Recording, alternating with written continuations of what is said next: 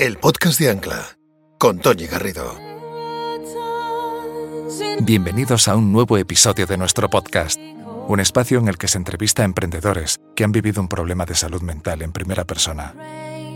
Desde su testimonio, otros emprendedores aprenderéis cómo prevenir y detectar estas enfermedades, cómo abordarlas y cómo restablecer vuestra salud, compaginándolo con vuestra profesión.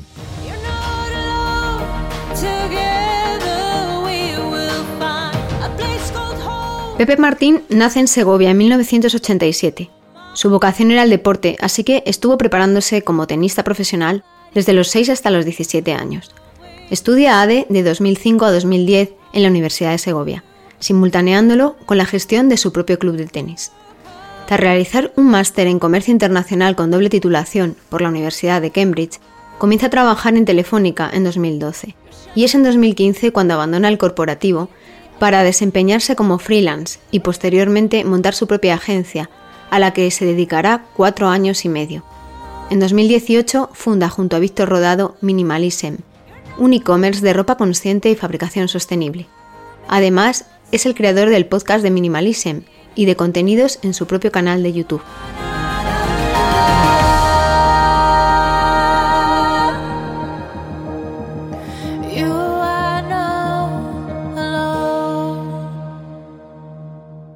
Hola, soy Luis y soy el padre de Pepe. Sí, yo María José y soy la madre. De pequeño, la verdad, es que no era un niño muy enquecle, muy delgado y siempre lleno de mocos, pero era fuerte y, luego se dedicaba, bueno, a todo, al esquí, a, las carreras, a la bici, eh, al tenis, al pádel, le gustaba experimentar y participar en todo y compartirlo también con todos sus amigos. Era un bien mandado, porque no había que mandarle las cosas. Era un, un jovencito que sabía lo que quería. Este hombre tenía mucha autonomía desde niño, desde pequeñín. Era un hombre cariñoso, tranquilo, en fin, ¿qué puede decir su madre de su propio hijo? Y su, y su, su, padre y su madre. Es muy trabajador, muy constante. Es capaz de rectificar y volver a empezar y lo, lo ha tenido que hacer y lo ha hecho. Mm, siempre que sea necesario, él no se para.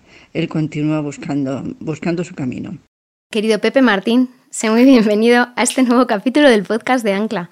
Muchas gracias por estar aquí. Un placer. Eh, además estar aquí, que estamos físicamente aquí, o sea, no es online, entonces está muy guay también. Es la primera vez que estrenamos este formato, video podcast, en la casa de Iberian Media, que son eh, parte fundamental de Ancla y de este podcast. Sin ellos nunca habría existido el podcast, así que estoy encantada de poder estar aquí y de estrenarlo contigo. El placer es mío. A ver si aprendemos algo. Yo venía a aprender más que otra cosa. Y yo a aprender todo, porque es la primera vez que lo hago, con lo cual espero que los oyentes y los eh, video... Televidentes. Televidentes, eso, gracias, eh, sepan eh, entender que estoy estrenándome y que bueno.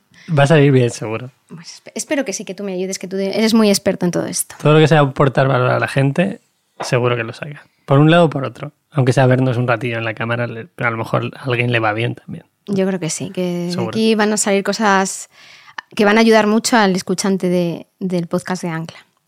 Vamos a empezar a hacerte el tercer grado. Naces en Segovia en el año 87, eres muy jovencito. Y desde que eras muy pequeñito, muy jovencito, practicabas deporte. El, deporte ha sido parte esencial en tu vida. Desde los 6 hasta los 17 años eh, luchaste por un sueño que es ser deportista profesional, ser tenista profesional. Háblanos de esa vocación, que, de ese primer sueño de tu vida. Bueno, la vocación fue el deporte metido casi porque tenía un poco de hiperactividad. Entonces mis padres con seis años dijeron, este niño hay que quemarlo y, y jugué a todo, fútbol, eh, judo, todo todas las clases extraescolares las hacía. Y el tenis empezó un pelín a darse mejor, ¿no? Empezaba a jugar, ganaba algún torneo, en clase los monitores decían que a lo mejor coordinaba bien, coordinaba bastante mal en el fútbol, entonces tuve que elegir y empecé a jugar al tenis y todo fue acumular horas, acumular horas, acumular torneos y con 12, 13 años pues empiezas a competir sin saber lo que estás haciendo porque eres un niño y, y seguí, intenté ser tenista hasta los 17 años cuando me di cuenta que no iba a ser tenista profesional, pero a ella le metía, pues a lo mejor eran 16 horas a la semana, 15 horas a la semana, que para alguien que nos escuche, que entienda un poco el deporte de alto rendimiento, un deportista de élite entrena 25. Entonces, más o menos. No llegaba a deportista de élite, no era mi trabajo, pero 16, 17 horas para alguien que está estudiando era bastante. ¿Y qué pasó en un torneo en el Espinar? ¿A quién te encontraste allí? A don Rafa Nadal de España. Eh, vi a Nadal en los vestuarios, un señor que yo era muy pequeñín y ahora soy pequeñín, pero ahora estoy más formado. O sea, voy, más al gimnasio, etcétera, pero antes era muy pequeñín. Yo tenía 17 años cuando me cruzo con Nadal. Eh, Nadal entra al vestuario y era una auténtica bestia. O sea, un 87 petado. Eran las imágenes del Nadal fuerte, ¿no? Y Nadal competía en el, en el campeonato absoluto, en el torneo del Espinar, y yo competía en cadete, o sea, la categoría inferior de la inferior, ¿vale? Yo perdí en primera ronda eh, en ese torneo, ahí dije, bueno, no, pues para mí era un éxito llegar a jugar ese torneo, aunque fuera de cadete, y Rafa Nadal con un año más ganó el torneo. Y ya Rafa Nadal era como es el futuro del tenis español, por cómo luchaba, cómo hacía. Y yo ahí me di cuenta, digo, como este señor tiene un año más que yo, mide dos cabezas más que yo, es una auténtica mole y yo no voy a hacer esto. Entonces intenté amortizar todo lo que sabía del tenis de otra forma. Y ese fue tu golpe de realidad, el que te, te, te quitó un poco ¿no? La, el sueño ¿no? de seguir compitiendo y de, y de seguir por ese, por ese derrotero. Y creo que hay algo muy importante en, en, esta época que me gustaría que los escuchantes lo tuvieran en cuenta. Por un lado, tú estabas eh, sometido a un estrés, ¿no? Sostenido, que era el de la competición. Y una cosa que me comentaste fuera de micrófonos, competías contigo mismo ¿eh? y, con el que tenías de adversario. O sea, una autoexigencia continua. Claro. Y luego esa autoexigencia tenía dos válvulas de escape. El deporte en sí mismo, que es una, era para ti una manera de desfogar. Que se ha mantenido hasta hoy. Que, se ha mantenido hasta ahora, pero que bueno, hablaremos que no siempre ha sido en este nivel y por eso, pasaron cositas. Y el tema de los, del psicólogo deportivo, muy importante, que te sostenía en momentos duros, en momentos de, de, mayor estrés. Claro, aquí cuando hablamos fuera de mí, creo que hemos preparado bastante la entrevista para ver por dónde podíamos eh, rascar o qué temas tenía sentido para la gente que nos escuchara salía muchas veces el tema de coach, eh, psicólogos, etc. Y nosotros cuando entrenábamos teníamos a nuestro entrenador, o el preparador físico, porque hacíamos mucho físico también. este deporte no es solo de, entrenar en pista. Y tenías a un coach o una persona que estaba encima tuya pues, explicando, oye, dime cómo te sientes. O sea, fallas una bola porque te sientes de una forma X, ¿no? No solo porque no estés jugando bien ese día o lo que sea.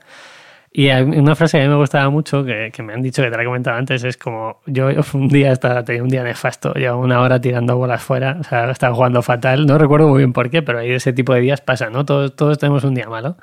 Y aquí este, este señor, que le llamamos coach, psicólogo deportivo, como queramos, me dijo, Pepe, tienes dos opciones. O puedes terminar la media hora que te queda de clase y puedes parar y puedes decir que has tenido un día de mierda, o puedes intentar en esta media hora que te queda disfrutar de esto y empezar a meter bolas dentro.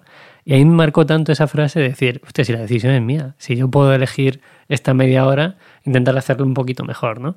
Y ese día empezaron a entrar bolas esa media hora y terminé con un buen gusto a la clase que, que todavía hoy lo recuerdo, ¿no? Y, y, cuando lo comentábamos antes, esto lo llevo a todos los ámbitos en mi vida. Puedo tener un día muy malo, que esto de emprender, pues tiene días malos y tiene días malísimos y otros días buenísimos. Y hay días muy malos que a las 6 de la tarde pasa algo y se arregla.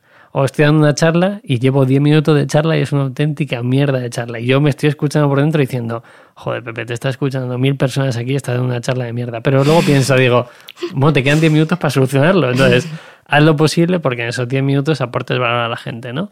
Y me marcó tanto esa frase cuando estoy haciendo algo que sé que lo estoy haciendo mal, lo intento dar la vuelta. Pues es un consejo estupendo, ¿no? Es, tiene aparejada la esperanza, ¿no? Y la resiliencia al final. Siempre, siempre es, se puede arreglar, ¿no? Aunque falte un minuto. Eso es. Sí, y si no se puede arreglar tampoco pasa nada. la, consecuencia igual es... O sea, no, vivimos en un sector, nosotros, o sea, Minimalism es una marca, yo he hecho muchas cosas a nivel de marketing, no soy un cardiólogo o un neurólogo que opera eh, a, la vida. O sea, lo hablábamos antes, tenemos retraso con algunos de los pedidos, oye, que no te estoy mandando un corazón para que alguien sobreviva el día de mañana, que es una camiseta negra que va a tardar tres días en llegarte. Quiero decir, hay que tener sentido y ver las cosas con sentido, nunca mejor dicho. Y con perspectiva. Totalmente. Pues eh, llegamos a tus 17, 18 añitos y entras en la universidad, eh, decides estudiar ADE. Eh, me comentabas fuera de micrófono porque no te requería demasiado esfuerzo y podías tus capacidades poderlas también atesorar en, otros puntos, ¿no? Y llega segundo y tercero de carrera y te, inicias en el Erasmus, ¿no? Te sales fuera de Segovia, que nunca había sido, eh, nunca había salido de Segovia, perdón. y, se abre, y, se abre, un mundo nuevo para ti. Claro. Y ahí descubres una de tus pasiones, de, los motores de tu vida, de tu felicidad, que es viajar. Claro, conocer, que es viajar. ¿vale? O sea, mi familia siempre os han dicho eh, que viajemos, que veamos culturas, que cuestionemos cosas. Y claro, yo tenía 19, 20 añitos, eh, estoy estudiando en Segovia, gano dinero dando clase de tenis, que, eso es una de las fuentes de ingresos en la que moneticé la parte, oye, ya no soy tenista, pero he invertido muchas horas aquí, puedo ganar dinero dando clase de tenis, es una fuente de ingresos. A mí me ha gustado siempre ganar dinero, ganar dinero con mi trabajo, creo que es lo más bonito del mundo, ser capaz de hacer eso. Y dije, bueno, puedo estar en Segovia y estar tranquilo haciendo esto, o me puedo ir de Erasmus y ver qué hay fuera, ¿no? Tenía muy claro que tenía que aprender inglés para cualquier cosa en la vida. Eh, me había, mis padres me habían dado una formación como la que pueden dar a cualquier persona, un colegio, unas clases extraescolares, pero yo quería algo más, ¿no? Para aprender un idioma posiblemente tienes que estar fuera para aprender el idioma. Miré qué opciones había, me daban Italia, me daban francés, yo no quiero italiano ni francés, yo quiero inglés. Entonces empecé a abrir los procesos para ir a la universidad, la única que salió fue la Universidad de Limerick en Irlanda, y me fui allí con 19 años y me di cuenta, el segundo día que llego allí, digo, primero me tengo que sacar todas las castañas del fuego, ya son mías, o sea, ese fuego lo tengo que calentar yo y las castañas las tengo que ir sacando yo.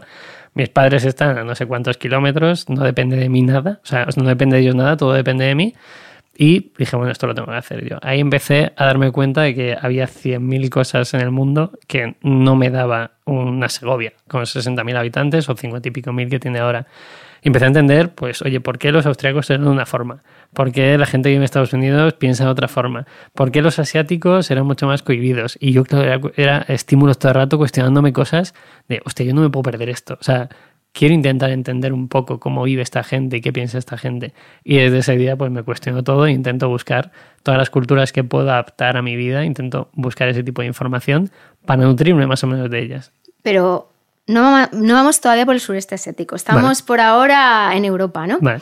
Eh, ahí descubres otra tercera palanca, otra tercera herramienta para tu bienestar emocional, que es el de darte la oportunidad a ti mismo de experimentar cosas, que para ti es algo súper esencial, y eh, poder, eh, la capacidad de poder construir tu propio destino. O sea, porque gracias al club de tenis tú ya tenías un dinero y yo, tú decías, eh, para mí el, dinero es un medio para tener libertad. Entonces pones en valor eh, la libertad, lo que supone para ti mismo ser libre. y para ti es una palanca que vas a intentar eh, accionar a lo largo luego de toda tu vida personal y profesional. Y lo he llevado más o menos, por decir a rajatabla, ¿no? Me di cuenta que el dinero mucho o poco, lo único que te abre son puertas y te da opciones de elegir. Y, obviamente si puedes elegir tener mucho dinero, creo que es mejor porque te da otra serie de opciones, ¿no? Pero también ha habido épocas que no tenía mucho dinero, pero era más libre que nunca. Entonces dije, bueno, el dinero es una cosita que está aquí, que me puede permitir viajar, me puede permitir estudiar en una universidad, estudiar un máster, o incluso ir a un evento o ver algo que, quizá me pueda aportar valor, ¿no? O estudiar una formación. Ahora estoy loquísimo con el tema de edición de vídeo, YouTube, etcétera me gasto un dineral en, cámaras y en, edición de vídeo porque me fascina, porque me pongo a editar vídeos un domingo por la noche y es algo precioso, porque me saca de Minimalism, me saca de mi vida y es como, vamos a editar un vídeo en, en DaVinci a ver qué, qué sé hacer hoy, ¿no? Y me parece tan divertido que es, oye, darte oportunidades de expresar aquello que tienes en la cabeza, que hay muchas veces que no puedes hacerlo a nivel de negocios y lo tienes que hacer con la parte más creativa. Vale.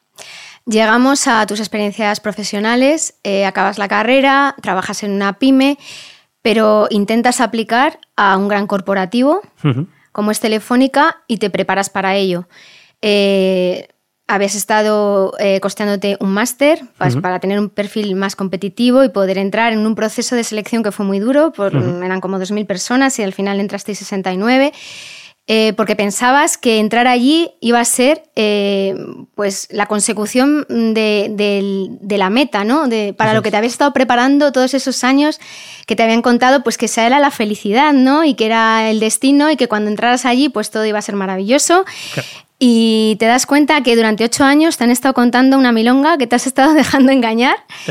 y que te han engañado. Entonces sufres una crisis existencial muy profunda. Yo le llamo depresión, tú le llamas eh, caer en el pozo muy, muy profundo, muy profundo, muy profundo. ¿Y qué te pasa? A ver, eh, para poner en contexto a la gente, yo hice muchos esfuerzos por llegar ahí. O sea, muchos esfuerzos, eh, lo hemos comentado antes con café, digo, yo había épocas en las que dormía muy poco. O sea, trabajaba de lunes a jueves en Valladolid 40 horas, viernes por la tarde máster, sábado por la tarde máster y el domingo daba clase de tenis o incluso sábados por la tarde muchas veces di clase de tenis también y domingos para costearme esos máster porque a mí nunca me gustaba que me regalen nada. Mi padre y mi madre me apoyaban con lo que tenían, que está muy bien, pero siempre me dijeron que yo había nacido para rico, que si quería esto tenía que trabajar. Recuerdo perfectamente la frase de mi padre con 16 años, en plan, oye papá, me quiero ir a Alpes eh, a esquiar, porque a mí me flipaba el deporte siempre. Y mi padre dice, bueno, pues ya, ya pensarás cómo sacar el dinero, ¿no? Y yo dije, vale, vale, ya lo voy entendiendo. ya, lo voy entendiendo. ya lo voy entendiendo. Y hice esa serie de esfuerzos, estuve un año y medio trabajando en Valladolid, cursando el máster y entré a oportunidad de Telefónica, ¿vale? Entro en Telefónica creyendo que era mi culmin, mi culmen a nivel profesional. Llego a una multinacional, se me van a abrir todas las puertas, voy a poder ir a otros países, proyectos de miles de euros los lo voy a poder llevar yo, puedo tener un equipo, participar, ¿no? Pues llego allí y me doy cuenta que, no tiene nada que ver, que es eh, una especie de funcionariado, entre comillas, donde todo está muy bien hecho, todo muy jerárquico, todo va lento, y yo que me flipa el fuego, era como, hostia, ¿qué está pasando? Y ahí empecé a caer un poquito en barrena, y estuve tres años en el proceso de caer en barrena. Te pasa una cosa, tú eres consciente desde el primer momento que estabas haciendo algo que no, que no era lo correcto, que no te satisfacía, pero tú lo, lo fuiste posponiendo y el posponer la salida de Telefónica te supuso mayor sufrimiento, mayor daño. O sea, una de las enseñanzas que tú has adquirido ¿no? con, esta, con esta experiencia es que cuando te das cuenta que ese no es el camino, debes rectificar eh, cuanto antes, porque si no los daños que van a, tu, a tus emociones ¿no? y a tu, a tu cuerpo también eh, son cada vez mayores. Tú dejaste de lado el deporte, eh, estabas, menos. Eh, te cuidabas menos, la alimentación mucho peor porque comías en la oficina, era una rutina constante de las mismas cosas, era como el día de la marmota y eso, claro, te estaba comiendo por dentro. Totalmente. Y ese estrés tan, tan grande, sostenido en el tiempo, da como resultado uno de los mecanismos del estrés, que es salir huyendo en la estampida. Me ha gustado mucho cuando me ha dicho antes, hay tres mecanismos de, de suplir este estrés, que era huida, eh, ¿Cuáles eran los otros dos? Quedarte congelado, o sea, eh, paralizado por el miedo. Claro, como cuando, imagínate que viene una bestia y, te, y te quedas así paralizado por el miedo. O la huida. Y en este caso tú lo que hiciste es huir, irte corriendo. Totalmente. hay detonante. hay un detonante que para mí es clave, que es eh, intento salir dentro de propio Telefónica, busco una respuesta a algo que no me encaja. Que es, oye, Telefónica es una multinacional. Algo tiene que haber aquí que me encaje a mí a nivel profesional. Intento irme a vivo para las Olimpiadas, consigo un proceso de selección allí, paso entrevistas, me quieren contratar en vivo y digo, pues yo me voy seis meses a Brasil, que, seguro que algo encuentro. O sea, no sé si será telefónica, vivo o lo que sea. Y diez días antes de irme a, a, vivo deciden que no se va nadie y me llega un mail a, a mí y a 15 personas más. Me ponía este es el número de matrícula, sin nombre ni nada, el coste para la empresa, Telefónica España, y coste para Vivo, diciendo que estos costes no se pueden costear, nunca mejor dicho, y que no se va nadie a, Brasil. Entonces yo ahí ya es como, llevo un año regular, no me estaba cuidando, no me gusta mi trabajo, una rutina de la leche, y ya es el detonante. Ya decido que en ese punto no tiene sentido que alguien me pueda valorar solo con una matrícula y con un coste asociado a la empresa.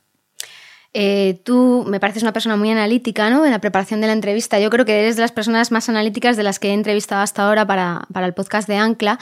Y me dices una cosa que me llama mucho la atención, que para ti fue un sufrimiento, eh, el sufrir en tus carnes, que no te sentías valorado en la empresa, que, que tú eras, lo que tú acabas de decir, un número de empleado y no, no sabían cómo te llamabas, o sea, eh, diluirte ¿no? en, el, en la gran masa empresarial, de trabajadores y demás, y que no se te valore por lo que tú eres. Entonces, otra de las cosas que también me llamó mucho la atención fue que dijeras, es que este, esta persona no soy yo, yo no soy así. Claro. Y la persona que me está mandando ese mail no sabe quién eres. Entonces, creo que es, eso es algo que la gente puede analizarlo, ¿no? Mucha gente que nos escucha estará en ese proceso de decir, oye, llevo encerrado, y que esto me, escribe cuando la gente cuando escucha podcast de ese estilo o a través del canal de YouTube, me escribe, dice, yo llevo 10 años en esto, no sé cómo salir, porque nos metemos en una serie de cosas que mucha gente, yo podía salir. Y yo dije, oye, esto no me funciona, y lo corto de raíz. Eh, soy analítico e impulsivo partes iguales, entonces ahí decido que la variable que tengo que quitar a nivel personal estaba bien, con mi familia estaba fenomenal, tenía algo de ahorros y decido cortar por lo sano. Ahí eh, lo hablábamos antes también, que fui a una psicóloga y me dijo, ponte a escribir. Porque dice, si estás bien, o sea, no, tampoco sé yo si tengo que estar mal, yo soy muy positivo, ahí me falta energía, no me motivaba lo que estaba haciendo en mi día a día y yo si no estoy motivado tengo un problema de la leche, tengo que cambiar drásticamente para buscar esa motivación otra vez y disfrutar y pasármelo bien de lo que estoy haciendo. Entonces ella me dijo, ponte a escribir. Y obviamente yo me puse a escribir y dije, pues a lo mejor esto ayuda a alguien, ¿no? Y ahí creé la primera marca, el primer blog, que era Muere Vacío, donde escribía de todo, desde, oye, cómo me siento, eh, si incluso, yo sé, hablaba de sexo, de montaña, cualquier cosa, todos los lunes durante cuatro años estuve escribiendo un post, porque soy muy metódico también, o sea, me gusta mucho la constancia. Si te dijeron, tienes que escribir y lo escribías no te todo. señora, que escribo todo. te vas a enterar. Lo, empecé a publicar y resulta que Muere Vacío al final fue, significa vaciarte en todos los aspectos de la vida, tanto a nivel personal, deportivo como profesional, y a, la gente le empezó a gustar hasta el punto de que hubo mucha gente que se lo tatuó. Yo lo llevo tatuado, pero porque es mío, pero hubo gente que, que hizo Muere Vacío su forma de vida. Y eso me pareció precioso. O sea, tuvo un efecto terapéutico en ti y en todas las personas que te leían, que te seguían. Sobre todo en mí. Pero hubo gente que me escribió cosas muy bonitas, que alguna no puedo compartir, pues gente, yo que sé, que se estaba separando, que empezaba a iniciarse en el deporte, que te preguntaba cómo hacer cosas o no. Y resulta que en ese momento, que en Telefónica había dejado de hacer deporte y de cuidarme tanto, empezado otra vez a retomar el deporte de forma muy activa, a decir, oye, tengo que salir a correr todos los días, un día corro, un día piscina, un día gimnasio, y lo iba metiendo en función de, los días de la semana. Y digo, no, no, si yo estoy empezando otra vez, ¿no? Y ahí empiezo a contarlo en el blog, empiezo a contarlo también en YouTube un tiempecito más tarde, pero la gente se ve identificada conmigo, como una persona que, que puede ser tú y que lo único que está haciendo es darse una oportunidad. Y eso es lo que intento también demostrar ahora, que pues, yo no soy más ni menos que nadie, lo único que hago es darme oportunidades en aquello que hago. Y en la época de Telefónica también habías dejado de hacer una cosa que recordemos hacías en el pasado, que era contar tus sentimientos, que luego lo retomas con la terapia escribiendo. Me contabas fuera de micrófono que, claro, que cuando estabas en Telefónica había mucha competitividad entre compañeros, había que tener una determinada, ¿no? Postura respecto de los terceros. El politiqueo también. El politiqueo, el. Sí, mantener. Sí, y entonces. Eh, te mostrabas mucho más frío de lo que tú en realidad eras. Y te estabas acostumbrando a no contar, a no exponerte, a no mostrar tus sentimientos y eso, claro, eh, iba contra tu, tu naturaleza y la manera en la que habías estado gestionando las cosas anteriormente. He apoyado siempre por un psicólogo deportivo, o sea, estabas haciendo lo contrario. Por eso el revulsivo y la herramienta que utilizas en ese momento es soltarlo todo, expresarlo a través de la escritura. Y por eso fue tan terapéutico para ti. Recomiendo a todo el mundo que escriba un poquito por las noches. Yo escribo pues casi todos los días y hay veces que escribo fuego y hay veces que escribo cosas que me parecen interesantes. Pero lo escribo para mí. En plan, oye, ¿cómo te has sentido hoy? ¿Cómo has gestionado este problema con este empleado? Pues son cosas que, que, si tú las expresas a nivel mental, las pones en, en, un ordenador, está bien, pero un papelito, en plan, creo que no he hecho bien esto o creo que he hecho bien esto, pues también lo puedes expresar y decir, oye, estoy contento porque he hecho este tipo de cosas o qué puedo mejorar mañana, ¿no? Esto es primero de psicología, supongo, ¿no? Que te dirán, oye, ponte a escribir que puedes mejorar, que no, no tengo ni idea porque no he estado ahí, pero para mí me ayuda muchísimo. Entonces, ese, ese tipo de cambios, esas pequeñas cosas que todo el mundo puede hacer, que la gente se escuda y dice, no, no tengo cinco minutos al día, pues vaya vida de mierda, ¿sabes? O sea, esto, quiero decir, si no tienes cinco minutos al día para parar y coger un papelito, cuestionate otra serie de cosas más allá de que no puedas escribir. Yo ahí soy un poco crítico con la gente. Y cuando alguien me dice no puedo hacer deporte o no puedo cuidarme, uff. Son excusas, ¿no? Que nos damos a nosotros mismos, ¿no? Son excusas que, que, a mí, oye, que tú puedes elegir no hacer deporte, puedes elegir comer mal, puedes elegir hacer lo que quieras, pero no te quejes. O sea, cuando alguien me dice, recibo bastantes mails de este estilo de, no, yo quiero dejar mi trabajo, tal, pero no puedo. Vale, explícame por qué no puedes. No, tengo 14 hijos. Vale, pues a lo mejor no puedes de verdad, ¿no? Es un extremo, pero... Me voy a callar. entenderlo, ¿no? Pero, pero la mayoría de la gente puede. Al final puedes buscar una alternativa, puedes buscar un trabajo que esté relacionado con aquello que estás haciendo, puedes compaginar trabajos si tienes un nivel adquisitivo medio o incluso puedes buscar otras fuentes de ingresos. La cuestión es que mucha gente no quiere, es como montar negocios. Todos los días me escribe alguien diciendo quiero montar no sé qué pues inténtalo. Si es que de aquí no hay nada escrito. Yo he estudiado y nadie me enseñó a montar un negocio y todavía creo que no sé montar negocio. Lo único que hago es improvisar todos los días. Es, no tengo ni idea de lo que estoy haciendo, pero oye, va funcionando, ¿no? Y eso es algo que también me gustaría que la gente entendiera, que por mucho que leamos a un Naval, a un Musk o lo que sea, o, yo qué sé, a cualquiera, ¿no? Eh, tú crees que esta gente que ha escrito libros, que vende 100.000 teléfonos y que cree que ha cambiado el modelo, lo único que hacía en ese momento era tomar la decisión que creían que era correcta. No tenía una bolita para decir, esto va a cambiar la forma en la que se va a consumir la música, o esto va a cambiar la forma en la que se va a consumir contenido a través de un móvil. Lo único que hacen es improvisar, pero improvisan con lo que creen que tiene sentido. Tú continúas en la búsqueda de, tu felicidad, de poder equilibrar la parte personal y profesional y, sentirte libre, que para ti es muy importante.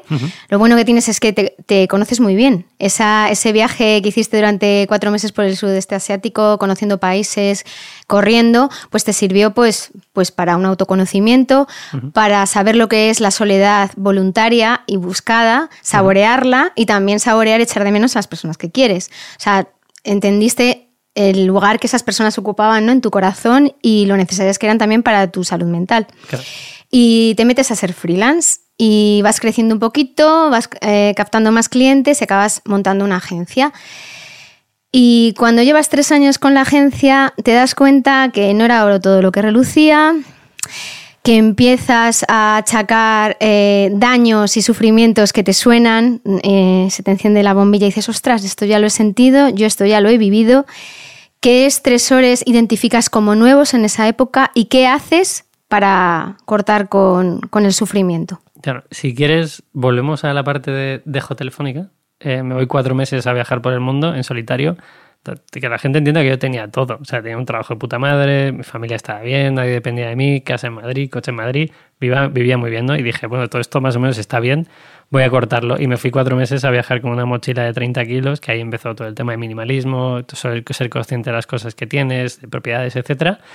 Y el único objetivo era, voy a intentar entender qué tengo en la cabeza, porque no lo tengo nada claro. Hay una frase de mi hermano que todavía impacta en mi hermano en el aeropuerto, yo creo que la única vez que hemos llorado un poco los dos, en plan, mi hermano me dijo, no sé dónde vas. O sea, mi hermano me ha visto hacer tonterías de me había una purna. ¿Que es mayor o pequeño tú? mayor. El mayor. Pero siempre ha ejercido, no sé quién ejerce de mayor. O sea, yo soy más responsable, mi hermano siempre ha sido más vivir. Ahora es al revés porque eres padre, o sea, siempre hemos ido intercalando esas cosas, nos llevamos de puta madre. Entonces, eh, un saludo a mi hermano que nunca escuchará esto porque nunca me escucha ni me ve. Así que eso que se lleva. Y él me dijo en el aeropuerto, me dijo la frase de no sé dónde vas, pero ojalá encuentres a buscar, o sea, encuentres aquello que vas a buscar. Y estuve cuatro meses viajando hasta que un día mi madre en diciembre me dice, oye hijo, que eh, va a ser tu cumpleaños dentro de unos días, que ¿por qué no tienes para Navidad? Y yo dije, Llevo cuatro meses aquí solo, ya he corrido, corrí, no sé si 5.000 kilómetros, viajé otros 5.000 en avión y dije, pues yo ya he terminado esto, ya he entendido todo lo que tenía que entender, ya lo he entendido. Es como Forrest Gump, cuando acaba la carrera y se vuelve otra vez para atrás. yo ya no quiero saber nada más. Además estaba reventado físicamente, había comido un poco mal, había corrido además y estaba un poco cansado. Y me volví y dije, vale, vamos a empezar esto de cero, empiezo a ser freelance, vuelvo a Segovia, casa de mis padres, porque que la gente entienda también que mi fallo, y mucha gente puede entender un fallo, ah, he vuelto a casa de mis padres. yo volví a casa de mis padres con un objetivo clarísimo, que era, voy a ser libre, voy a ser freelance, voy a ser autónomo, Muere Vacío empezaba a tener algo de tráfico, bueno, algo de tráfico en treinta y pico mil visitas al mes, que eso lo llevas a minimalísima ahora y es ridículo, pero, pero en ese momento era mucho. Entonces la gente escribía diciendo, oye, quiero, ¿quién ha hecho esa página web? Quiero una. Y yo dije, que trae, trae yo. O sea, ya empiezo como freelance, ¿no? Y me voy a casa de mis padres, que, que eran mi, mi, mi cesta de seguridad o mi barra de seguridad, ¿no? Es decir, mi padre y mi madre siempre me han dicho, aquí vas a tener un plato y una, y una cama. Lo demás, encárgate tú solo. Y con esa variable, que esto mucha gente la puede tener, ojalá todo el mundo que nos escuche tenga esa variable, habrá gente a lo mejor no, ¿no? porque puede ser también por temas personales, pero yo ya tenía y dije, bueno, si lo único que tengo que hacer es volver a casa y empezar de cero, gastos a cero y a intentar facturar como autónomo. Empiezo a hacer páginas web, estoy nueve meses en Segovia, empieza a funcionar, me vuelvo a Madrid a las oficinas de quien hoy es mi socio, que es Víctor Rodado, y empiezan a entrar proyectos más fuertes. Y ahí pues cogemos el punto que decías tú de me pego tres años intentando ser freelance solo, o sea, con 15 personas por debajo que también eran freelance, que dependían de mí, de captar proyectos, de estar encima de los clientes, etcétera, y empiezan a saltar los pilotitos. De Pepe, no te estás cuidando, vuelves a trabajar 12 horas al día, no existen fines de semana, esto es lo que quería realmente. Y ahí ya tenía mecanismos de defensa. Y empecé a cortar, empecé a decir, oye, quizá volviendo a la parte de valorarme, tengo que intentar cobrar más a clientes aportándole más valor, en vez de coger eh, 15 proyectos, tengo que coger 5 y esos 5 proyectos en vez de 1000 tienen que ser de 5000. Entonces, intenté empezar en esa parte de servicios, pero en ese momento empezamos a montar Minimalism y es lo más bonito que me ha pasado. Bueno, hasta bueno, pero hoy. todavía no vamos a ir a Minimalism, que esta parte Vale. es muy interesante. La parte de esos estresores nuevos que identificas que- y que antes no habías sufrido. Los que te sonaban de antes eran el no hacer ejercicio, estar 12 horas eh, trabajando sentado en la silla y dejarme y no tener vida personal. Eso te sonaba. Jornadas de 70 horas a la semana echada, con el contador echado. Pues una burrada. Pero yo tenía admiración por Elon Musk y decía, yo trabajo 80 horas a la semana y ahora me parece una tristeza absoluta. Pero Exactamente. en ese momento era, bueno, si puedo trabajar. Yo llegaba a las 9 de la noche de la oficina, hacía algo de deporte y a las 10 me ponía otra vez con el ordenador. Entonces, ese tipo de cosas, lo he dicho en muchos sitios, lo puedes aguantar una semana. Yo entiendo que hay un sprint, oye, pues te, cascas una semana tal. La semana siguiente trabaja cuatro horas o trabaja cinco o date paseos por la mañana, no sé, que la gente no se viva un sprint absoluto porque si no empiezan a estallar cosas. Claro. Entonces estabas preso del trabajo y luego descubres una cosita que no habías pensado cuando te vas de Telefónica y es, hombre, yo antes solo tenía un jefe, un gerente, pero es que ahora tengo 15. Todos los CEOs o dueños de las empresas para las que estoy trabajando me están exigiendo, apretándome a mí las tuercas y a mi equipo y a, la- a los freelance. Entonces, claro, dices, Dios, ¿pero qué, ¿pero qué he hecho? Gano mucho menos que en Telefónica y tengo 15 jefes. Claro. es una variable con la que no contabas. Totalmente. Eh, la otra vari- variable nueva eh, aparece de nuevo el estresor de no me valoran, eh, no me están valorando y no valoran lo que hago y no me valoro a mí mismo. Eso que te sonaba del pasado. Y empieza un estresor más cabrón. Otro nuevo, que es el de Los la pasta. billetes. sí. el estrés financiero. Cuéntanos. es.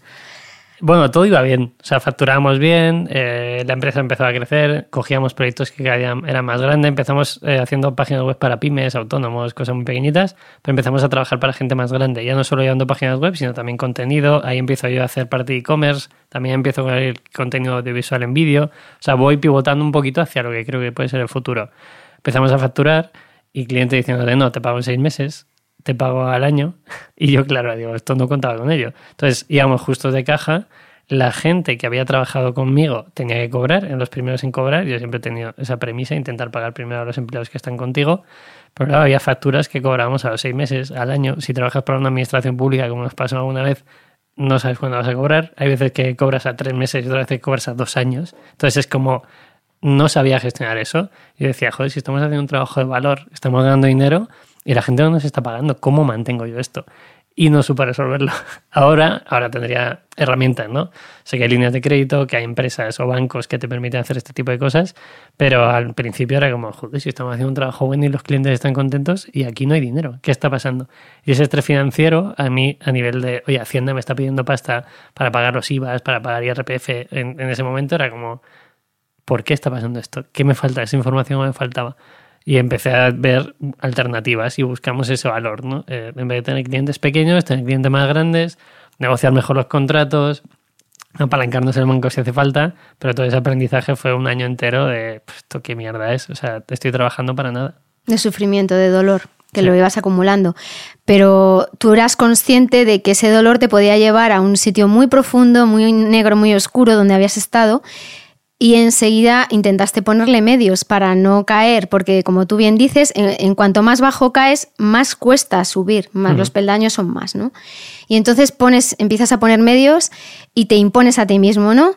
Parar a la hora de la comida, comer bien, hacer un poco de deporte, recuperar eh, el sueño por la noche, no salir de fiesta si al día siguiente tienes que entrenar y estar fino, como tú dices, para el trabajo y empezar a ser, eh, a, a retomar aquellos hábitos que tú siempre sabías que te habían funcionado Claro. y, y ponerlos a punto, ¿no? Y hay una cosa que recomiendo a todo el mundo, cuando hay épocas de estrés, que todos vivimos un poco estresados, hay momentos que hay más trabajo, etcétera. Yo ahí soy bastante analítico con cosas que me han funcionado previo, ¿no? Y a lo mejor sí que puedo ayudar a la gente. Eh, la mayoría de la gente cuando está estresado eh, llega a su casa y a lo mejor se abre una cerveza. O una o, o las que toquen. unas ¿vale? O las que toquen, o una copa de lo que sea. Hmm. Eh, yo me di cuenta que lo que tenía que hacer era absolutamente lo contrario. Que en los momentos en los que más tensión tengo, lo que tengo que hacer es comer bien, dormir bien, quitarme el alcohol y hacer algo de deporte. Algo puede ser para mí a lo mejor son dos horas al día o una hora al día, pero algo para alguien a lo mejor es una clase de 25 minutos de yoga. Entonces, entendí que eso era la única forma de protegerme a mí mismo. Y esa parte de protección al final la llevo todos los días y creo que es importante que la gente lo entienda. Vale. Además de todo esto que te estaba ocurriendo, estabas siendo tentado de nuevo. Estabas siendo tentado porque, claro, empezaste a ganar cierta repercusión, ¿no? Ahí ya está Minimalism, ahí empieza a funcionar Minimalism. Ahí ya tenías Minimalism, habías conocido a tu socio, al que iba a ser tu socio tiempo atrás, ¿no? Cuando estabas en Telefónica. Y empiezas a, recibir ofertas, ¿no? De, Para dirigir eh, marketing, 70.000 euros, vente con nosotros, que tú vales mucho. Y tú diciendo, ostras, que esto ya lo he vivido, que me están tentando, yo tengo que seguir por mi camino. ¿Cómo consigues eh, mantenerte firme y no tropezar con la misma piedra? Pues lo que llevamos antes del tema de oportunidades, yo me he dado cuenta que había cosas que ya había vivido, ¿no? Ya había vivido una multinacional, había vivido la parte de freelance, me faltaba la parte de marca que funcionara, ¿no? Porque lo había intentado como era vacío, pero tampoco tiene un objetivo vital de que eso fuera rentable ni que pudiera vivir de ello, sino era más un side project donde contaba mis mierdas escritas y me gustaba, era feliz con eso, ¿vale? No pasaba nada. Es como YouTube ahora. ¿Por qué haces YouTube? Mira, porque me gusta y porque cuento cosas de mis negocios y creo que ayuda a gente, ¿no? Pero hubo un momento que, claro, Minimalism empieza a tener repercusión. Eh, Víctor en ese momento estaba en proceso de venta de su empresa, que era Application, y empiezan a llegar contactos de, oye, mm, ¿quién es el que lleva el marketing en Minimalism? Y yo, pues, pues, entre Víctor y yo. Y Víctor decía, yo no quiero saber nada. Yo tengo aquí un lío de la leche y digo, bueno, pues yo, dice, no, vente con nosotros, eh, te ofrecemos X. Y era como, vale, o sea, alguien que viene otra vez de la parte freelance, que hay mucha gente que lo utiliza de esa forma, ¿no? Eres freelance, montas ese tipo de cosas, para volver a entrar al cliente. Que está bien, o sea, yo no digo que no, pero yo había probado la parte de cliente y digo, no me voy a mover por dinero porque ya estoy ganando dinero, lo único que no sabía era cómo gestionar esos ingresos para que fueran ingresos reales y no ingresos a futuro. Y era como, bueno, pues rechazo esto otra vez y me dio la oportunidad de ver hasta dónde podemos llevar Minimalism. Y esto no quita que aún así durante un año y pico eh, siguiéramos cogiendo pequeños proyectos porque los dos primeros años de Minimalism nadie tuvo una nómina. Entonces era todo, vamos a ver qué está pasando, es un juego. Entonces mantuve un año y medio algunos de los proyectos que me gustaban y que me daban ese dinero para pagar facturas. Pero para hacerlo visual para el escuchante del podcast tenemos que decir, estuviste tres años con la agencia, solo con la agencia, y luego simultaneando la agencia con Minimalism como año y medio. Año y medio, eso es. Que esto nos lleva a un punto importante como consejo a nuestros escuchantes, por lo menos a ti te ha funcionado, y es el de eh, cómo simultanear ambas cosas para no tirarte a la piscina, para no quemar los barcos de inicio. O sea, para ti tener una barrera de seguridad económica, eh, porque no puedes eh, tener una nómina de minimalism los dos primeros años, eso lo tiene que tener en cuenta todo emprendedor, ¿no? Los dos primeros años no vas a ganar absolutamente nada, lo vas a poner todo en el asador y cero euros. Ojalá alguien comente y diga, yo lo conseguí y, que hay otra forma de hacerlo. Sí, pero, a, ti la mayoría de veces... a ti esto es lo que a ti te ha funcionado y lo que te ha dado más tranquilidad, porque al final lo que buscamos en este podcast es dar consejos para intentar eh, conseguir un equilibrio y que tú no te rompas en el camino, ¿no? Eso es. Entonces, esto te funciona a ti muy bien y tú lo, lo, recomiendo. Lo ¿eh? recetas. Incluso cuando, o sea, hay mucha gente que quiere montar su proyecto, ¿no? Y hay una cosa que digo, o sea, hay dos opciones. Oye, si tú tienes un poder adquisitivo, imagínate que tienes, tu familia te puede apoyar o X situación personal, esto es lo típico, ¿no? Tú, cada uno nace con unas cartas y cada uno las juega como quiere. Pues yo tenía, no sé, siete y habrá gente que tenga todo ases. Pues el que tenga ases a lo mejor puede empezar a tope desde el año uno sin necesitar una fuente de ingresos. En mi caso no. En mi caso yo había visto varios estresores que era yo no puedo tener problemas de pasta. O sea, no puedo estar pendiente de si puedo pagar el piso o no puedo pagar el piso, si puedo pagar autónomos o no, o si puedo pagar Hacienda en el trimestral. Entonces dije, vale, pues Minimalism me demanda este, este tipo de horas, voy a meter algún proyectillo para que toda esa parte de gastos, que no es muy elevada, que es el piso autónomos y poder comer y disfrutar de vez en cuando y viajar, lo tengo cubierto en esos proyectos y veremos a ver dónde va Minimalism. Entonces, a mí esa fórmula me ha funcionado. ¿Esto implica que Minimalism ha ido más lento los primeros años? Pues posiblemente. Pero una de las cosas que también hay que tener en cuenta es que si yo no hubiera hecho eso, a lo mejor Minimalism iba mejor, pero el que no estaba era yo. Porque si volvemos otra vez a tener esos estresores, es, vale, esto puede ir más rápido, pero es que si yo no voy, esto no va a ir. Entonces, creo que es importante que la gente lo entienda, ¿no? Cuando doy una charla de este estilo, dice, ¿y por qué no os metéis a tope? Esto hace años, ¿no? Entráis a tope, trabajáis 20 horas al día en esto y... Oye, porque también vamos a buscar esto a largo plazo. Si yo hago 20 horas al día durante un mes, quizá lo pueda asimilar porque gestiono bien el estrés y el esfuerzo, pero un año trabajando a ese ritmo, consecuencia que al año y un mes estoy cansado y tengo que dejar minimalism. O minimalism o cualquier proyecto, ¿no? La gente se ve identificado con eso. Al final, lo bonito es disfrutar de aquello que estás montando.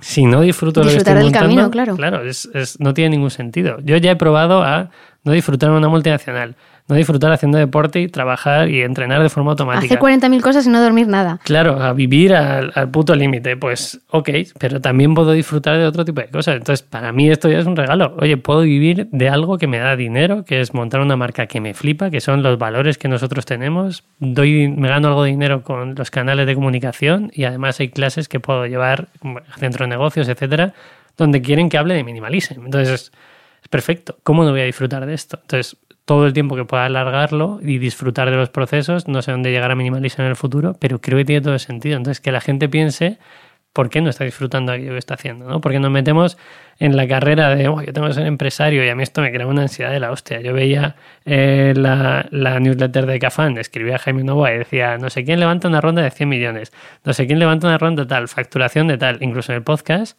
venían las facturaciones de la gente que nosotros traemos, ¿no? Preguntamos, oye, ¿cuánto facturas, etcétera?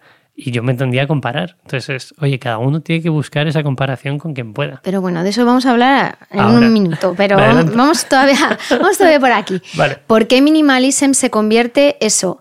Eh, en tu búsqueda continua ¿no? de la felicidad es eh, el motor con el que todas las piezas ya encajan para haber, o sea, consiguiendo el equilibrio cuerpo y mente. ¿Por qué? Pues mira, Víctor y yo decidimos desde el día uno, minimalism es un medio para disfrutar del trabajo. ¿Vale? Ahora ya tenemos un poco de responsabilidad. Pero al principio fue como, esto se trabaja en remoto, esto nos tiene que permitir trabajar desde cualquier parte del mundo.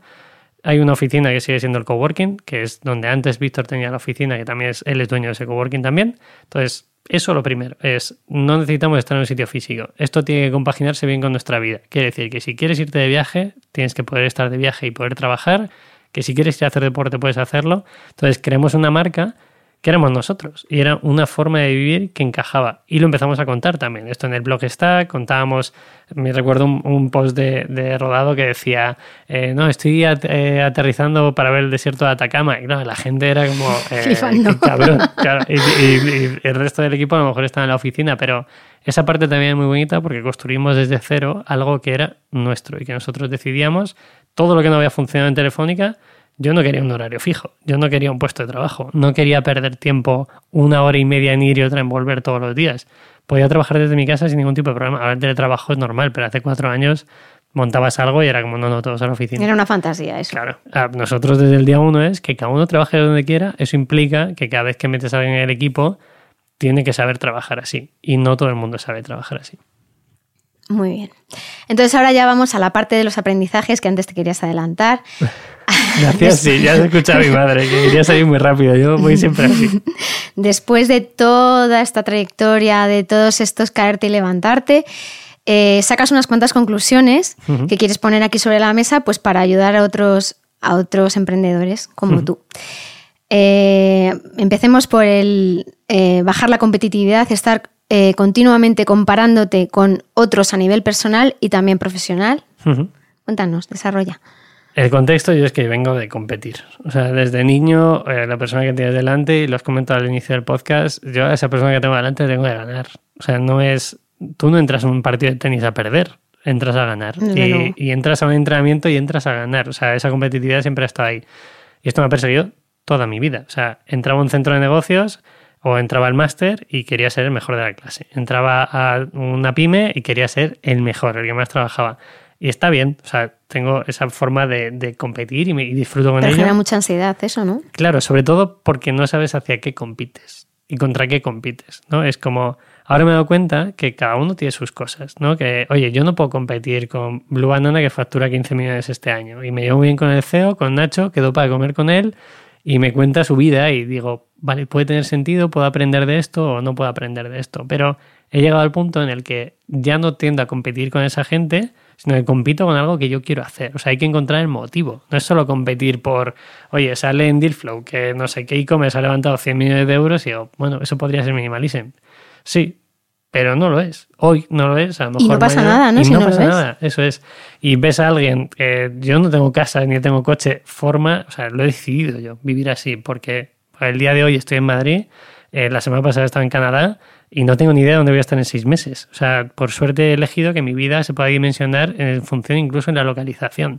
Y esto a mí me flipa, porque la libertad que me da es total. Entonces, si mañana pasa algo y me tengo que ir a Estados Unidos, pues hoy cogeré mi mochilita de 50 litros y terminaré en Estados Unidos. Entonces, la gente que compara en ese sentido, hay que ver qué quieres tú en tu vida, ¿no? Y esto hay que tenerlo muy claro. Yo son 34 años aprendiendo qué quiero en mi vida, más o menos lo tengo claro, pero si hacemos esta entrevista cuando tenga 50, seguro que habrá aprendido otro tipo de cosas. Y ¿no? me contarías cosas nuevas, por supuesto. Otro de tus aprendizajes es permitirte a ti mismo fallar. Eso es. Yo no, o sea, nunca me había permitido fallar en algo. Y sobre todo hacer público el fallo, ¿vale? Y esto también lo llevo a nivel personal o, a nivel eh, profesional incluso. A mí hay una cosa que me encanta cuando vamos a una charla y alguien te pregunta sobre un tema que no tienes ni idea. Yo ya digo, no lo sé. O sea, pregúntame de marca, pregúntame de e-commerce, pregúntame de YouTube, que a lo mejor voy entendiendo cosas de YouTube, pero que me expliquen, oye, la ley de sostenibilidad de 2017, pues esa precisamente más o menos me la sé. Pero si te preguntan otro tipo de cosas, como qué opino de la guerra de Ucrania o la guerra con Rusia, y digo, "Puf, tío, yo t- veo un canal de YouTube donde me informo, pero no tengo información, no te puedo ayudar. Entonces, dejé de competir en todos los sentidos y muchas veces digo, es que esto no lo sé, o esto lo hemos hecho mal. Entonces, esa parte de exponerte y decir que haces cosas mal, pues somos humanos, es que nadie que nos esté escuchando hace todo bien, o sea, es imposible hacer todo bien. Entonces, lo llevamos a la vida personal y a los negocios. A la vida personal, oye, puedo hacer cosas mal, eh, imagínate, estoy en una carrera y me tengo que retirar porque no he entrenado por lo que sea, pues no pasa nada. A lo mejor es, llevo 12 horas corriendo, está bien. Si decido retirarme porque me pasa algo, me retiro. O a nivel profesional, oye, hemos fallado con entregas de camisetas, pues es un fallo. O sea, si se puede mejorar ese fallo, mejoremos ese fallo. Pero si es un fallo, tampoco pasa nada. Lo único que hay que coger esos fallos y tratar de mejorarlos. Pero permitirse fallar, si no fallas, no sé quién habrá dicho esta frase, porque tengo una mente totalmente privilegiada para olvidar nombres y fechas. Entonces, si no fallas, es que no estás haciendo nada que sea relevante. Entonces, yo me permito fallar todos los días si hace falta. Esta idea del fallo va ligada a lo que tú acabas de decir de la humildad, ¿no? Eh, trabajar la humildad, que en el caso del emprendedor es un, es un reto, porque hay un componente de egocentrismo importante en el perfil del emprendedor, lo hemos hablado en algún podcast, y, el, y que está más eh, íntimamente ligado con la posición del CEO. En una empresa, en una, en una startup, eh, el CEO tiene que saberlo todo y todo el mundo va a él a acudir con el problema y que tú se lo resuelvas. Este ejercicio que acabas de decir, ¿no? De quítate el traje de Superman, que es que no me lo sé todo y si pregunto no pasa nada. Y si otro compañero me puede ayudar, pues perfecto, porque voy a aprender de sus errores y así, como tú te he escuchado en algún podcast, no, mira, así me evito yo equivocarme y ya voy mm, sabiendo lo aprendido del otro, oye, y así es más fácil. Pues todo ese tipo de cosas yo creo que hacen el camino mucho más, más sencillo. Y creo que todos podemos asumirlo, ¿no? O sea, la parte de egos en tema de startup e inversión, que, vale, yo también he invertido muy poquito, pero te das cuenta que la mayoría de la gente son egos absolutos, ¿sabes? Es decir, soy el CEO, no sé qué. A mí cuando me preguntan qué soy, pues hay veces que digo, soy responsable de Minimalism. Si me pregunta alguien en entorno de carreras, pues un tío que corre carreras de ultradistancia. Si estoy en un entorno de YouTube, yo tengo un canal de YouTube.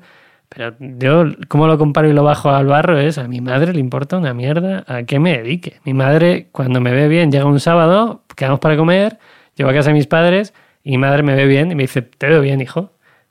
¿Tú dices que a mi madre le importa si he vendido mil camisetas o los vídeos lo ven un millón de personas? Le da igual. Luego me pregunta, me dice, oye, el librillo este que has lanzado, ¿qué tal va, Pepe? Y digo, pues muy bien, mamá, te voy a contar. Y está bien, pero el baremo es, oye, ¿con quién te comparas tú? ¿Eres mejor CEO o eres mejor responsable de una empresa por compararte con alguien de tu sector? Al final, ¿quieres compararte por qué? Porque creemos que somos la persona que proyectamos a nivel laboral.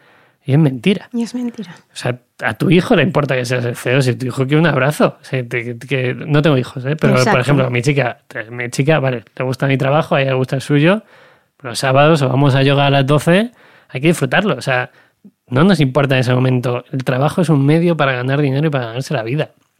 El panadero que vive al lado de mi casa quizás sea más feliz que yo y gana a lo mejor incluso más dinero, porque los domingos y los lunes no abre. Entonces, algo estará haciendo bien vendiendo los panes a 7 euros. O sea, que la gente piense qué buscamos comparar, porque a lo mejor tenemos que comparar ya no solo el dinero y cuánto facturamos, sino la calidad de vida que tiene la gente. Eso es.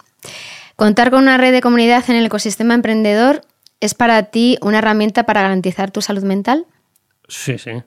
Ahora no, he vuelto a psicólogo nunca, he ido una vez solo, eh, pero sí que hay cosas que no sé resolver, ¿no? Entonces, ahora por suerte y gracias al podcast de Minimalism también tengo el teléfono de gente que sé que me puede ayudar y puedo levantar el teléfono, escribir un WhatsApp, tomar un café y este tipo de cosas dentro del sector es buenísimo, pero también depende con quién te junte. Habrá gente que te diga, o sea, que busque algo siempre en cada reunión, pero me encuentro a gente brillante que te ayuda en todo lo que puede de forma totalmente altruista. En plan, incluso te apoya más, ¿no? Y a mí me llega a decir, bueno, no sé resolver esto, pero si quieres dinero, en plan, porque yo, de, decirme, no, yo te puedo poner dinero. Digo, no, no, pues dinero no hace falta en Minimalism, pero quiero que me ayudes a resolver cómo vendemos en Estados Unidos o cómo es el proceso de vender en Estados Unidos. Pues este tipo de cosas la gente ayuda muchísimo. Y esto es algo que en el sector que vivimos creemos que hay tanta competencia. La mayoría de los empresarios y empresarias nos solemos llevar bastante bien. A no ser que sean dos empresas que hacen exactamente lo mismo. Sí, que sean competidores en el sector, salvo eso. Claro, y que algo haya pasado, que siempre pasan cosas. Pero, por ejemplo, en el sector textil, yo me llevo bien con el CEO de Blue Banana, me llevo bien con la gente de Brava Fabrics, eh, he traído al podcast a todos los e-commerce de España que están funcionando, eh, a Tropic Feel, a todos. ¿Por qué? Porque puedo aprender de ellos. Entonces, si puedo aprender de ellos, además puedo coger el teléfono y pegarles un toque, creo que tiene todo el sentido del mundo. Es una herramienta súper útil esta de la comunidad. Pero esto lo dijo Juan Roch en Lanzadera. Estuvimos en Lanzadera de paseo, en plan por la playa, porque a mí me apetecía irme a la playa. Esto, si lo escucha gente de Lanzadera, un abrazo. Gracias. Eh, y Juan Roch decía, yo, o sea, tiene su consejo, dice, pero lo bueno es que yo puedo llamar a alguien para tener dudas. Y dice, ¿a quién llamo? Y le dijeron, pues a Botina, no sé quién. Tal. Y claro, tú tienes un nivel, yo tengo el mío, pero yo llamaría a quien haga falta para hacerlo. Eso es. Pero todos tenemos nuestro nivel, ¿no? Alguien que nos esté escuchando y que a lo mejor tiene ese trabajo y, y que quiere ser freelance pues a lo mejor se puede apoyar en una comunidad de freelance y poco a poco ir creciendo su red de seguridad que sea esa gente con la que trabaja. O sea, todos tenemos esa gente a la que preguntar. Y luego, oye, buscar más gente a la que seguir preguntando, que ese es parte del crecimiento también. ¿Has sufrido el síndrome de impostor? Cada día, sí, sí. Pero bueno, es lo que hablábamos. Eh, a mi madre da igual si doy una charla delante de 100 personas, 1000, 10.000 o lo que sea. Entonces lo bajo mucho a tierra. Es decir, Oye, si alguien está escuchando este podcast, por ejemplo, es porque mi respeto hacia ellos y ellas va a ser aportarles valor. No quiero que saquen algo de esto. Ojalá lo estemos consiguiendo. Si alguien ve un vídeo en YouTube, espero que saque algo de valor de esos ocho minutos de vídeo. Entonces, igual que en Minimalism, ¿no? Te compras una ropa que cumpla tus expectativas, que es vestirte. Que decir, no es otra cosa, no es una expectativa mucho más allá. Entonces, partiendo de esa base y, y ese símbolo del impostor es, vale, ¿soy un impostor cumpliendo el valor de la gente? Pues habrá un 80% de las veces que cumpla ese objetivo, ese valor, y un 20% que no. Pero si la gente coge algo de valor con algo que diga, ese síndrome de impostor desaparece. Y esto es, una vez cobré 1.500 euros por una charla de 35 minutos y yo estaba en el backstage, que se dice en el tema de esto, no sé cómo se llama, ¿no? Pero la parte de atrás. Del artisteo. Y yo me estaba preguntando, ¿qué coño hago yo aquí? O sea, voy a soltar aquí una charla en la que creo realmente, o sea, no estoy vendiendo nada de lo que no creo, voy a hablar de e-commerce, de marca y de minimalism, y digo, me va a pagar 1.500 euros. ¿Cómo he llegado aquí? Si hace tres años me costaba muchísimo facturar 1.500 euros al mes, ¿no? Empiezas a cuestionarte cosas y dices, ah, vale, vale, que es que los años que llevo pegándome a lo mejor me han puesto en ese sitio. Y ya voy a la analítica, que a mí me flipa. Eh, y digo, vale, ¿cuánto están cobrando por la entrada en este evento? He hecho la cuenta y digo, van a facturar 50.000 euros. Se pueden permitir pagarme 1.500. Venga, pues para adelante. Entonces, intento buscar esas respuestas. Y, contrarrestarlo, claro. Hay muchas veces que no tengo la respuesta, ¿no? pero bueno, intento encontrarlas. Y si no la hay, pues tampoco pasa nada, seguiré buscando. Pues Pepe, llegamos al final de nuestra entrevista y como siempre pregunto, eh, Pepe Martín, si se encontrara con el pequeño Pepe por la calle, ¿qué le diría? ¿Cuál sería su consejo? Que se siga dando oportunidades. Eh, con todo, porque es lo que nos ha funcionado siempre. Eh, vale desde el inicio, ¿no? Oye, ¿quieres probar una multinacional? Prueba. ¿Quieres entrar en una pyme? Prueba. ¿Quieres ser freelance? Prueba. ¿Quieres montar un canal de YouTube? Prueba. ¿Quieres montar una marca? Date la oportunidad de probarlo. Que lo demás da igual. El dinero va y viene, eh, la gente también muchas veces va y viene, entra, cogerás estímulos de un sitio y de otro, aprenderás de otra serie de cosas, Pero si no te expones a darte oportunidades, es imposible que algo pase. Y también que no tengas miedo, ¿no? Me dijiste en su momento. Claro. No tengas miedo a tomar esa decisión si es la que tú crees que es la correcta en ese momento. No, no lo dilates en el tiempo, ¿no? Eso es. En Telefónica dilaté cuatro años porque me pagaban muy bien. Entonces, creo que habría pasado algo más interesante si lo hubiera dejado un poco antes. Pero nunca lo sabremos. También puedo decirle que una vez que tome la decisión, que es algo que llevo a rajatabla ahora, esto también lo llevamos en los equipos, ¿no? Es, oye, no sé si la decisión A o la B es la correcta. Pero una vez que se toma la A, la B no está. O sea, hemos tomado la decisión A, en plan, oye, vamos a intentar abrir este mercado, vamos a intentar ver esto o lanzar este producto y quitamos este producto, ¿no? Por ejemplo, en Minimalism, en diciembre salen, eh, tenemos que elegir entre toallas y jerseys. Decidimos jerseys porque las, las sesiones de fotos quedan con los jerseys preciosas. Dijimos, ya está, las toallas no existen hasta el trimestre que viene. Entonces, una vez que tomas ese tipo de decisiones, para mí son claras. Yo me he pensado en comprarme un piso muchas veces últimamente. Y como, no, no, no, que has decidido que de momento vas a ser libre, que no quieres una hipoteca, que a lo mejor mañana no estás en Madrid, porque me empieza a cansar Madrid. Llevo 11 años en Madrid. Y creo que hay otra serie de cosas que a lo mejor vengo de Canadá. Es otro puto mundo. Yo llevo allí y mi- o sea, se ven los vídeos de YouTube. Son estímulos todo el rato hacia un cerebro que necesita estímulos. Pues, ¿cómo no voy a ser feliz? Me voy seis meses allí y a lo mejor me tengo que volver porque me apetece volver a Madrid. Pero me daré la oportunidad de probarlo. Disfruta esa decisión, ¿no? Al final. Y déjate de comer la cabeza con lo que has dejado Eso o es. no has elegido. Porque es. el presente es esto y es lo que tú has decidido, ¿no? Eso es. Pues Pepe, muchísimas gracias por este podcast, por esta charla tan estupenda y por haberte conocido, que me ha encantado conocerte. El placer es mío. Espero que haya muchos con formato de vídeo. Creo que es mucho mejor el formato vídeo que el formato solo audio. Pues a ver cómo responde el, el exterior y lo, y lo repetiremos seguro si ha salido bien. Qué bueno. Mucha salud y mucha suerte. Gracias. Todo el año. Hasta aquí el episodio del podcast de Ancla. Esperamos que os haya gustado. Muchas gracias a vosotros que estáis del otro lado por oírnos. En el próximo episodio volveremos a escuchar a un nuevo emprendedor con su propia historia de equilibrio cuerpo-mente que contar. Seguidnos en nuestra web ancla.life y en nuestras redes sociales para descubrir de quién se trata.